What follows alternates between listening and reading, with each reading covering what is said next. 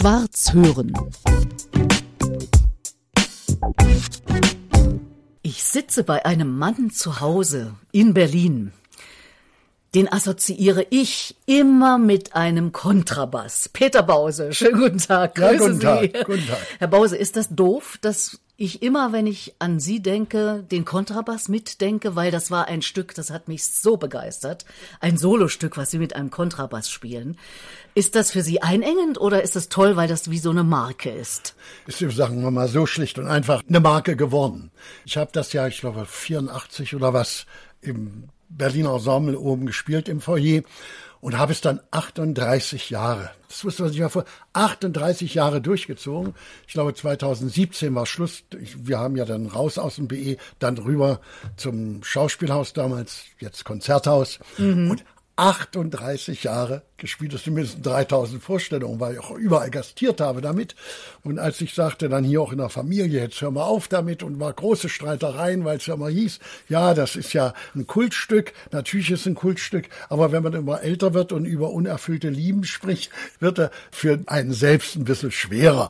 Und dann noch ohne Abstand, ja, zum Publikum im Musikclub unten gab es ja keinen Abstand. Ich hatte dann heimlich ausgemacht, dass wir 2017 aufhören. Sie und der Kontrabass. Der Kontrabass im Konzerthaus. Und da habe ich ja das der Familie nicht gesagt, äh, aus lauter Angst. Aber dann kam Gottes Hand, wie ich immer sage, denn in der vorletzten, nee, drittvorletzten Vorstellung griff Gott ein und hat den Kontrabassbogen zerrissen. Nein. Also der spielt ja nicht viel, der Kontrabass. Und da hackte ich dann so an. Auf einmal macht das so ein merkwürdiges Geräusch und die ganzen Seiten vom Bogen hingen rechts und links wie ein Vorhang so in der Welt herum. Und dann setzt ja was ein für einen Schauspieler. Man redet immer weiter, aber hohl, weil der Kopf ist ja ganz woanders und überlegt, wie wir den Abend nur noch zu Ende kriegen. Sie haben mir dann Gott sei Dank einen Bogen aus der Seite gereicht, haben sie irgendwo gefunden. Aber das war die Geschichte vom Kontrabass. Also Gott hat dafür gesorgt, dass nach 38 Jahren Schluss ist. Oh, Obwohl nee. ich sonst an Gott nicht glaube, aber hier hat er mir geholfen.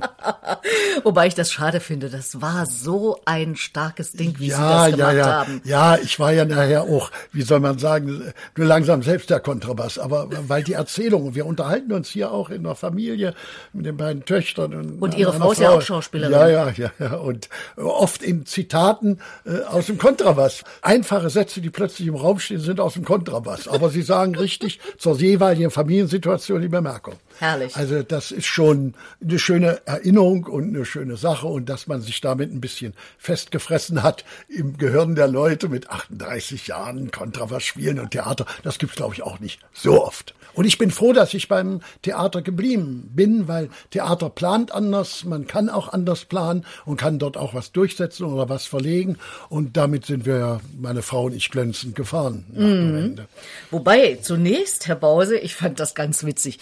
Man denkt ja immer, wenn man so lange Leute gut kennt Ja, ja. Und, und verfolgt, man weiß über die alles. Ja. Aber was mir ganz neu war, ist, dass Sie Leiter des Jugendpostamtes in Magdeburg waren. Naja, das war ja meine Anfang. Mit 17. Ja, und wie gut, dass ich bei der Deutschen Post war. Naja, erstmal hatte ich eine große Begabung als Postlehrling schon. Ich konnte mit Geld umgehen, sagen wir so.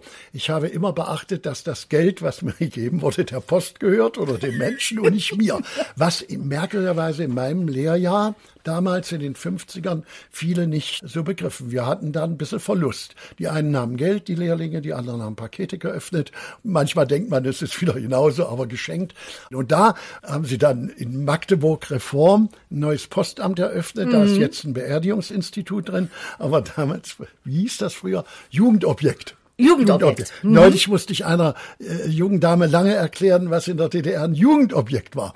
Da hatte ich nicht so gute Argumentation, denn als Jugendobjekt war nur ich, der Jugendliche, in dem Postamt und noch ein alter Briefträger und noch eine ältere Lottodame, die damals annahm. Da ist Jugendobjekt ein bisschen schwer zu erklären, aber ich hab's irgendwie, ich glaube, die hat's nicht verstanden, aber ist egal. Ist ja- klingt ja auch ein bisschen komisch, aber jedenfalls waren Sie ja, da. war ich da und war sehr froh, denn wichtiger war ja, und die hatten einen dramatischen Zirkel in der Post, so hießen die damals, Arbeitertheater später, hoch gekrönt, dieser dramatische Zirkel. Und da bin ich hin.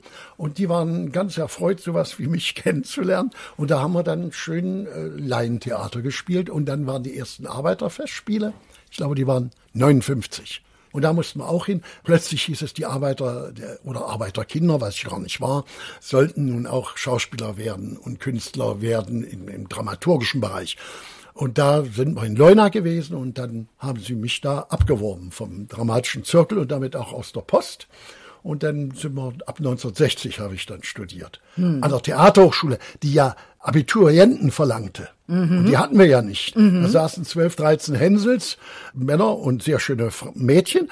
Und da macht man ein Notabitur. Das ist das Beste, was es gibt. Kein Chemie, kein Mathematik, nichts. Nur Russisch und natürlich Literatur und Deutsch und so. Die gesellschaftliche Fächer. Und dann mhm. wurden wir übernommen. Mhm. Wir waren ja dann hochschulreif. Und dann war Theaterhochschule Leipzig. Leipzig, ja. ja. Von 60 ja. bis 63. ja. ja. Und da war der Thüringer dann in Sachsen gelandet. Wir beide sind übrigens Thüringer. Ich bin Erfurterin und Sie Gotha. Gotha, ja, es sind ja nur 40, 50 Kilometer Och, noch Maximal, glaube ich. Ja. ja, ja, ja. Mit der Eisenbahn legt man das heute ruckzuck zurück. Ach, da, ganz schnell, wenige brauchen wir gar nicht Minuten. zum Sitzen. Ja. Genau, genau, genau, genau. Aber da waren Sie ja dann weg äh, aus Thüringen. Oder haben Sie noch äh, gute Verbindungen zu Thüringen? Ja, ich hatte überhaupt keine Verbindung mehr, aber jetzt wieder seit ungefähr acht, neun Jahren zu dem Oberbürgermeister. Und der lädt mich jedes Jahr ein ins äh, Eckhoff-Theater. Und da erzähle ich den Leuten, was lustig ist oder weniger lustig ist oder spiele Stücke sogar. Dadurch ist eine sehr enge Verbindung nach ja. Mutter wieder da. Die wird ja dann auch honoriert im Sinne, wenn man frühmorgens aus dem Hotel geht zum Bahnhof, dann hält schon mal ein Auto an und fragt, ob man mich zum Bahnhof fahren kann. Auch das also, ist ja lieb. Das ist schon dann das ist ja lieb. Und, und haben Sie da so heimatliche Gefühle, wenn Sie da sind? Naja, die heimatlichen Gefühle nur, soweit das Gedächtnis reicht. Also es sind die Luftangriffe. Der Bunker steht ja auch noch an der Reichsbahn, ehemaligen Reichsbahn und. Da waren Sie ein Kind? Ja, ja, ich bin ja 41. 41er Jahre. Ja, das sind vier, fünf das erinnern Sie noch. Da kommt. Und wie die Russen einmarschiert sind und oben auf dem Schloss die Amerikaner. So, und dann Aha. ist meine Mutter mit mir, glaube ich, 46, 47 nach Magdeburg. Also zu ihrer Mutter. Dann schon. Ihrer Mutter, ja, ja, ja. Und dann hatte ich, war nichts mehr.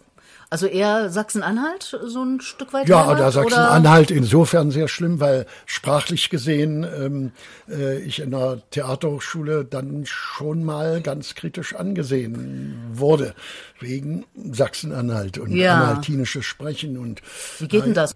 kann das gar nicht mehr. Nur wenn ich wütend werde, dann kommt Magdeburg durch. Meine Sprecherzieherin, Frau Wolf, die hat sich dann sehr um mich gekümmert und die hat mich sozusagen gerettet. Gerade in Berlin und eben als Schauspieler finde ich es auch völlig normal, dass man dann Hochdeutsch ja, spricht. Ja, oder ne? in der heutigen Zeit kann man ja auch als Type auftreten. Oder so. Ja, und dann kann man auch noch was werden, als Typ. Plus man muss immer dran denken, wie lange sollen das halten? Na, bei Ihnen mit dem Kontrabass 38 Jahre. Ja, ja. Dann wär's gut, ja.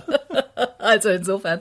Ja. Aber darauf ist es ja überhaupt gar nicht zu reduzieren. Sie sind ja jetzt auch solistisch unterwegs, zum Beispiel mit einem Stück im Schlossparktheater, sowohl heute am 14. Januar, da wir diesen Podcast ja. äh, in die Welt bringen, als auch dann am 6. Februar und am 15. Ja, April ja. und ja auch äh, anderswo die Judenbank. Die Judenbank, ja. Die haben wir vor ein paar Jahren in Hamburg gemacht, in den Kammerspielen weil ich da mir sozusagen eine zweite Heimat aufgebaut habe. Ja, weil ich den Intendanten Axel Schneider und ich, wir mögen uns sehr und da habe ich sehr viel gespielt. Ach Gott.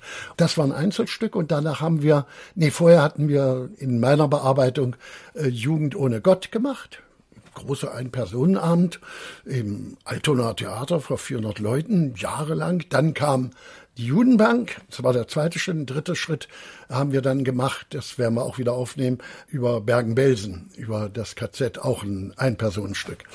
Wenn man dann denkt, es hat ja alles eine Ursache. Es hat ja hier angefangen in Berlin mit Tagebuch eines Wahnsinnigen am äh, Deutschen Theater. Mhm. Äh, an, in Kammerspielen. Ein Stück mit zweieinhalb Stunden, zwar mit Pause, aber so ein Gogol, ja, und dieser Tagebuch eines Wahnsinnigen, das trieb dann immer weiter mit Einzelpersonenstücke. Ich glaube, ich komme auf Einzelstücke mit Kabarett, Einzelsachen und alles komme ich wohl auf 50, 60 Dinger. Da sind Sie irgendwie drauf abonniert oder wie? Naja, weil, weil äh, ich das begriffen habe, was viele erst später begreifen, die vierte Wand aufzulösen.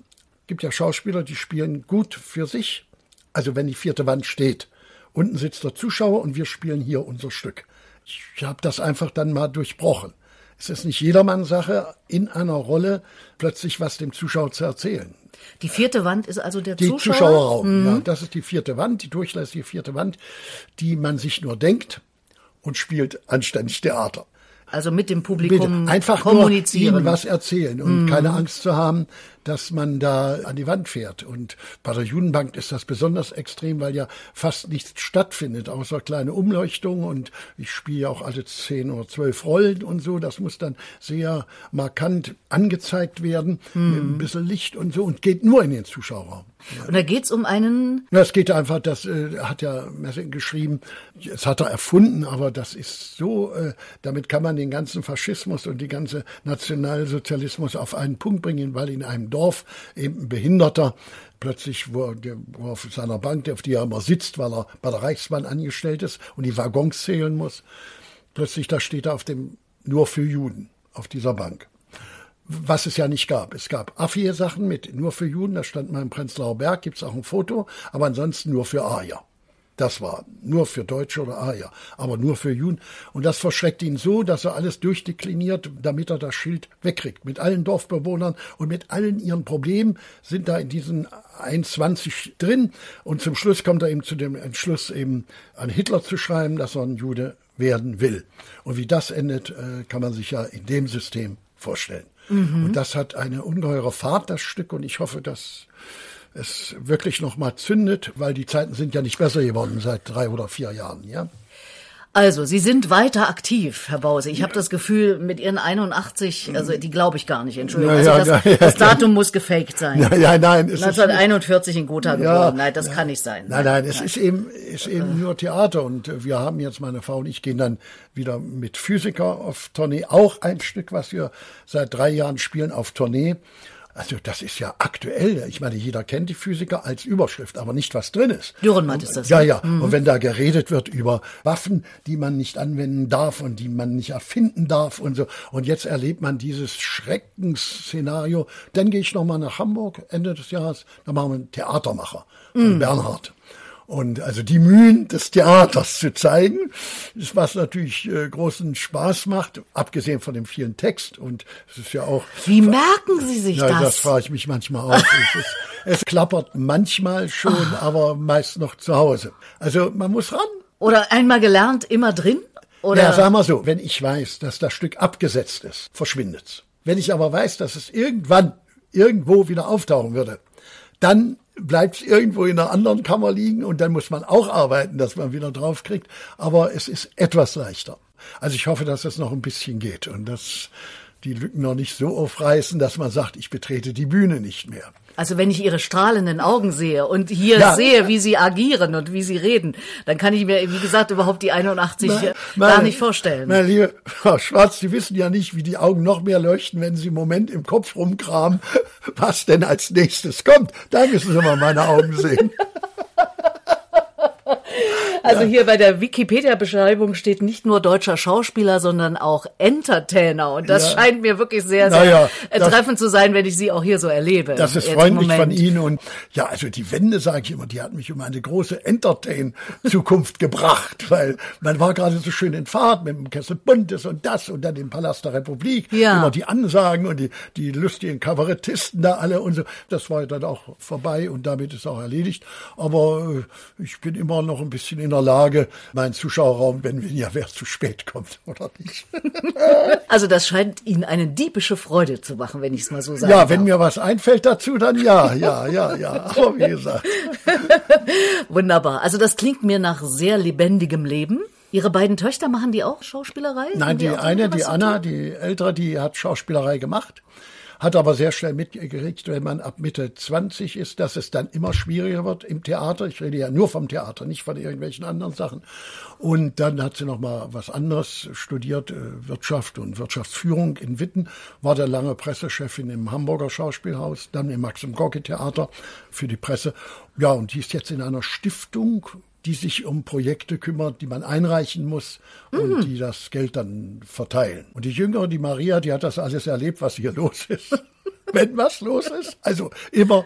Und äh, die wollte mit dem Beruf gar nichts zu tun haben. Aber sie hat Klavierspielen lernen müssen, weil als kleines Kind ihr mal ein Schlittschuh über den kleinen Finger gelaufen ist und also nee, Mittelfinger. Und da war die Kuppe weg, die wurde wieder angenäht und da hieß es, Klavierspielen ist das Einzige, ah. was hilft. Aha. Und dadurch kann sie dann, meine Frau und mich, wir haben ja so ein großes Brecht-Programm über die drei Groschenoper, begleiten. Ansonsten ist sie juristisch unterwegs in einer Vereinigung, die sich um Ungerechtigkeiten von Staatsmännern oder von Verbrechern kümmert, politischer Art. Das mhm. ist der Verein, der zum Beispiel dafür gesorgt hat, dass Pinochet in London verhaftet worden ist. Aha. Ja, die haben das mal durchgesetzt. Alles Juristen in Öm und da fühlt sich sehr wohl und da sind sie auch viele unterwegs. Leider viele unterwegs. Jetzt ist zum Beispiel, dass viele Syrer und Iraner mhm. und so erkennen ihre ehemaligen Peiniger wieder, die hier nun auch Asyl gefunden haben. Und die zeigen sie an und dann tritt diese Gesellschaft in Erscheinung, um diese Leute zu ihrem Recht zu verhelfen. Das ist ja eine sehr verantwortungsvolle Arbeit. Ja, da, vor, vor, einiger Zeit haben sie gerade in Aachen einen verurteilt, ich glaube zweieinhalb ah, ja. Jahre. Mhm. Ja, das ist schon eine gute Arbeit. Find da hören wir auch. gerne zu, wenn sie davon erzählt. Erzähl. Während wir mit unseren lappigen Theatergeschichten, das ist ja nicht so. Na, ich bitte Sie, Herr Bause. nein, nein. Na, nee, aber das ist dann immer ein Stück, wo man dann Berührung kriegt. Das mm, meine ich. Ne? Ja, ja, ja. Das ist aber gut, ne, dass man zwei so eine Töchter auch hat, oder? Ja, ja, wir beschweren uns nicht. Sehr gut. Und Herr Bause, Sie wissen ja, dieses äh, Gespräch übers Leben ja. hat noch einen zweiten Teil und der geht über den Tod. Ja. Ist der Tod etwas, womit Sie sich beschäftigen oder sagen Sie, ach, dauert noch? Natürlich habe ich neulich erst wieder im Fernsehen die Sendung gesehen. Hier Abschied ist ein leises Wort im MDR und RBB, die also die toten Schauspieler alle würdigen, vor allem hier aus dem Osten. Wenn dann Namen auftauchen, wo du an die Luft springst, ach Gottes Willen, wenn du nachsiehst, sind sie natürlich alle schon 85, 87 und noch höher und wo man gar nicht dran denkt, man hat sie anders in Erinnerung. Aber da ich ja nun am Schlossparktheater bin, da verkehre ich ja mit Leuten, die haben ja ihre Jahre einkassiert. Also der Hallervorden, das kann man ja sagen, Hallervorden ist 87, von ja. Rotum ist 86. Als wir jetzt Monsieur Claude spielten, kam noch Roberto Blanco dazu mit 85. Ich meine, damals war ich noch 80, da bin ich ja mehr der Benjamin. Und wenn Sie dann diese Menschen reden hören, so als ginge alles weiter. Man muss nur das passende Theater haben. Also endlos sozusagen. Endlos. Den Hallervorden habe ich mal gefragt, äh, ob er an sowas manchmal dem sagte, jede Nacht, aber ich, so wie er arbeitet und wie er schafft und wie er macht, kann ich mir das gar nicht vorstellen. So wie ich es mir bei mir auch nicht vorstelle. Aber reden will er nicht drüber. Ich versuche ihn schon ganz lange auch ja, für ja. diesen Podcast Na, zu kriegen. Reden will er darüber nicht. Ja, ich eigentlich ja auch nicht. Weil, Na ja, gut. Also, da bin ich ja froh, dass wir jetzt hier sitzen ja, und darüber reden. Also man hat das Gefühl in sich, es geht noch. Und da man keine, toi toi toi, keine Malessen hat, die einen bedrohen, jedenfalls jetzt noch nicht. Also es sitzt nicht so tief bei mir drin. Ich will's auch nicht. Das machen ja ganz viele. Ja, davon. Dass sie nicht drüber nachdenken ja, und äh, es am liebsten immer auch wegschieben. Natürlich. Ja. Und ich gehöre wahrscheinlich auch dazu. Im Scherz taucht's manchmal auf hier so bei uns zu Hause und so. Wenn man wieder was festhakt, dann fällt schon mal, das könnte nach meinem Tod entscheiden. und aber ist auch nur dahin gesagt. Hm. Natürlich denkt man innerlich, hoffentlich gehe ich den noch lange hier auf den Pinsel. Aber Zumal äh, ja bei uns ein sehr offenes Wort herrscht und ja. das ist recht gut so. Und neulich, wie gesagt, beim Kammersänger Büchner, der ist 84 und aktiv. Also das ist schon, irgendwie ist eine schöne Zeit, aber es sind nicht die 70. Bei 70 sagt man sich noch wunderbar. Aber 80, wie ich mal zu meiner Tochter sage, das ist ja die Todeszone, in die man hineinfliegt. Und andererseits habe ich mich getrösten lassen von einem Intendanten, Herrn Aust aus Lüneburg, der nun auch schon 84 ist, der mir früher sagte, vor 10, 12 Jahren, äh, weißt du, wenn man erst wieder die Zehnergrenze überschritten hat, dann hat man Ruhe bis zur nächsten Zehnergrenze. Ah, so. Also, als ich 70 war, dachte ich, gut, ich bin durch, jetzt 80. Jetzt habe ich 80 überwunden, jetzt gehen wir auf die 90. Okay. Also, man legt es sich so zurecht. Die Gegenfrage war ich gar nicht zu stellen. Können Sie? Ob Sie sich sehr damit beschäftigen. Ich beschäftige mich sehr intensiv damit. Also zumal ich eben dieses Angebot habe für Leute, ihnen zu helfen, ihre Rede ihres Lebens zu schreiben. Also zu sagen, Mensch Leute, denkt doch mal über euer Leben nach Und vielleicht ist das ja, wenn man was aufgeschrieben hat über sein eigenes Leben, Anekdoten, das, woran man sich eben erinnert, vielleicht ist das ja eben auch ein Grund, äh, das Leben intensiver sogar noch zu leben. Also zumindest gehe ich so ran. Je mehr ich mich mit meinem Leben beschäftige, umso intensiver lebe ich mein Leben, habe ich das Gefühl, so mehr oder weniger fast von Tag zu Tag. Obwohl ich mein Leben immer schon sehr, sehr intensiv lebe. Aber zu sagen, es hat irgendwann ein Ende. Also auch bei mir kann das morgen zu Ende sein. Nun bin ich ein paar Jahre jünger als Sie, aber ich gehe hier raus und ein Auto überfährt Ja, mich. gut, da wollen wir ja Zum gar Beispiel. denken, dann darf man ja gar nichts mehr machen. Erleben Sie mich ängstlich? Nein. Nein. Also ängstlich bin ich nicht. Aber es kann immer passieren. Natürlich. Und da ist die Frage, habe ich vorgebaut? Oder ist es dann eigentlich auch egal, was passiert? Ja. Mehr kann ich nicht sagen, weil genau was Sie sagen mit intensivem Arbeit, äh, Leben, dass ich schon Arbeit sage, zeigt, wo es hin will. Und was Leben ja immer noch voller Arbeit steckt. Immer noch auch voller Entdeckung. Wenn ich da an den Theatermacher denke, mein Gott, wie wird das werden? Und, und danach äh, wieder liegt noch eine Tournee an und dann wollen wir noch Biedermeier und den Brandstifter. Also es liegt an und das Ziel ist schön. Dass man unterwegs verloren geht, kann passieren. Haben wir Pech gehabt. Aber ansonsten äh, ist schön. Und unterwegs zu sein und dass die Anrufe nun nach der Pandemie wieder kommen, können Sie nicht da lesen und da lesen und da was machen. Gerne, gerne, gerne. Nur eine Sache habe ich eingeschränkt. Früher bin ich, egal wo ich war, immer noch nachts zurückgefahren. Da habe ich nur Verbot von meiner Frau seit zwei Jahren, sowas nicht mehr zu machen. Ich habe im Hotel zu schlafen und bei Tage heimzukommen. Also dem habe ich mich gebeugt, in Einsicht, ja. Und könnten Sie sich vorstellen, jetzt äh, mit diesem Gedanken von mir zu sagen, Mensch, ich hatte so ein ereignisreiches Leben als Schauspieler und generell als Mensch mit der Familie und alles, was Sie so erlebt haben. Sie haben ja eine Autobiografie geschrieben, Ja. die ist ja auch gerade wieder Ja, neu- äh, neu worden, bearbeitet neu- ja, äh, ja, beim Eulenspiegel Verlag erschienen. Man stirbt doch nicht im dritten Akt, heißt die. Sie haben ja schon aufgeschrieben, aber könnten Sie sich auch so eine kleine, selbstgehaltene Rede vorstellen? Und alle sitzen dann da und der Bause, er klingt sogar noch mal lebendig, mit dieser lebendigen Art zu reden. Wenn Sie jetzt das Gesicht sehen könnten, liebe Zuhörerinnen und Zuhörer. Naja, äh, nee, nicht so. Also eins werde ich mal machen, aber das scheue ich auch immer verrückt. Es soll ja nicht geredet werden, man, äh, es verschwindet ja alles. Sondern ich möchte gerne äh, so eine, eine gewisse Liedabfolge hören, die eigentlich alles beschreibt. Und dazwischen kann auch ein Lied sein, dass ich, ein Brecht-Song, den ich gesungen habe. Das kann alles sein. Und das muss ich noch besprechen. Nicht im, so nehme ich, suche ich mir eines meiner Kinder aus wahrscheinlich und so. Also das ist die einzige Überlegung, dass ich, äh, ach reden, es geht ja unter und weiß ich nicht. Also ich neige mehr zu einer Musikunterhaltung und selber sprechen. Also mich hierher zu setzen und anfangen, liebe Hinterbliebenen. Ich Das könnte auch- ja was ganz anderes sein. Ich meine, der Entertainer könnte Nein, ja ganz ich kann, anders rangehen. Nein, ich habe bisher drei Trauerreden gehalten.